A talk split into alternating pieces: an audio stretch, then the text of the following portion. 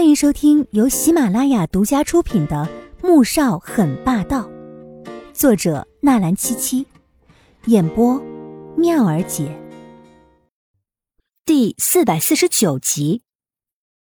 国都这边，宋月影刚准备找本书打发时间，听到手机响了，拿起一看，竟是女儿小五打来的，立即笑着接了起来。哎，小五啊。你也舍得给妈妈打电话了？黄天武愣了愣，有些内疚。三年前他确实恨极了抛弃他的父母，可那也是情有可原的。失忆的这三年里，父母一直在努力弥补当年的亏欠，所以恢复记忆之后，他没有再像以前那样被心结困扰，反而还是和平常一样的感觉。嗯，妈妈，对不起啊，我最近有点忙。忘了，这话刚说出来，旁边发出了一声嗤笑。黄天武恼怒的瞪了一眼自家大哥，这才又说道：“妈妈，有件事我想跟你说，你听了不要激动啊。”宋月影愣了愣，心中有一些不好的预感。什么事啊？我，我恢复记忆了。宋月影深吸一口气，才道。那，你还怨我们吗？他最怕的是女儿想起从前的事情，再次怨恨上他们。怨。黄天武却很干脆的说了一句，旁边黄天觉不悦的皱起眉头。小五，当初都是妈妈不好，你，我是怨你们，在我失忆之后，让左一冒名顶替成了我的男朋友，并不是怨你们其他的。他忽然插嘴，令宋月莹又沉默一会儿，这才猛地捂着嘴笑了出来，眼眶里面盈满了泪水。之后，黄天武又和他说了好一会儿话，才挂断。黄婷从外面进来，看到妻子泪水连连的，皱眉上前问道：“怎么哭了？” 小五他恢复记忆了，他说：“他不怨我们。”阿婷。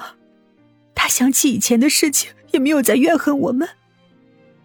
宋月影觉得自己心中长期压着的一块石头，终于落了下来，高兴的抱起黄婷，泪水流的更多了。黄婷以为是什么大事儿，不过这样若是能解开妻子的心结，也是一件好事。他一直相信自己的儿女，不是那种没良心的人。看来你要抽个时间去一趟春城那边，和穆家谈谈了。说到穆家，宋月影就想起了魏秀秀，不由皱起眉头。放心吧，这次小五有我们撑腰了。黄婷知道他在担心什么，拍了拍他的背，轻声安抚道：“春城这边，咖啡厅里面，穆萧寒坐下来之后，并没有立即说话，而是目光冷冷的看向左印。穆总想说什么呀？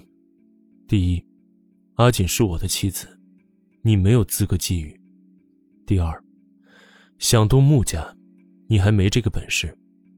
第三，左宝丽是咎由自取，如果昨天换成我，会直接把他扔给桥下的乞丐。第四，我随时等你来宣战。说完这四句话，穆萧寒才起身，也不去看左印眼底的阴鸷之色，走出了咖啡馆。待人走后。左印这才站了起来，终究没能忍住心中的愤恨，一脚狠狠的踹向桌子。一阵哐当响声，店员听到声音立即走过来，却被左印浑身的力气吓得连连后退，一句话也不敢多说。这边黄天武还在打电话，穆萧寒已经上车了，发动车子离开。黄天武说完电话之后，这才看向旁边的男人。你刚才和他说了什么？他心里是隐隐有些期待，这件事情可以和平解决的。哼，阿锦，不切实际的想法就不要再有了。嗯，乖。男人空出了一只手，摸了摸他的脑袋。黄天武心想，他又不是一只小狗，还乖呢。所以，这次你们是打算真的和左家干上了？说到这儿，他又看向了黄天觉：“哎，是他啊，不是我。”黄天觉笑得阴险，穆萧寒想把他拉下水，没门不过很快，黄天觉就自己把这句话收了回去。到了龙井台，车子刚刚停稳，黄天觉就下了车，同时绕到副驾驶打开车门，下车。黄天武真的无语，难道就不能让他和穆萧寒多说几句话吗？记住，矜持啊！黄天觉又催促了一句。黄天武慢慢腾腾的，穆萧寒松开了安全带，直接捧着他的脸，当着黄天觉的面来了一个法式亲吻。末了，在黄天武泛红的脸颊上亲了亲，这才挑衅的看向对面极度不爽的男人，那意思十分明显。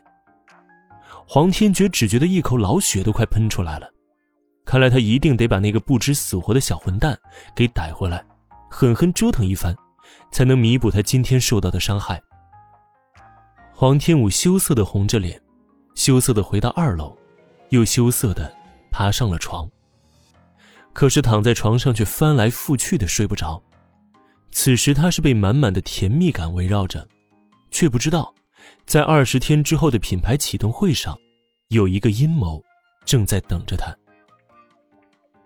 第二天，黄天武发了一份婚约解除声明，起初并没有引起太多人的注意，因为他的微博关注人数本就少，但过了两天，左印转发声明，却表示。这只是黄天武单面的意愿，他个人及左家并不同意。本集播讲完毕，感谢您的收听，记得点赞订阅哦。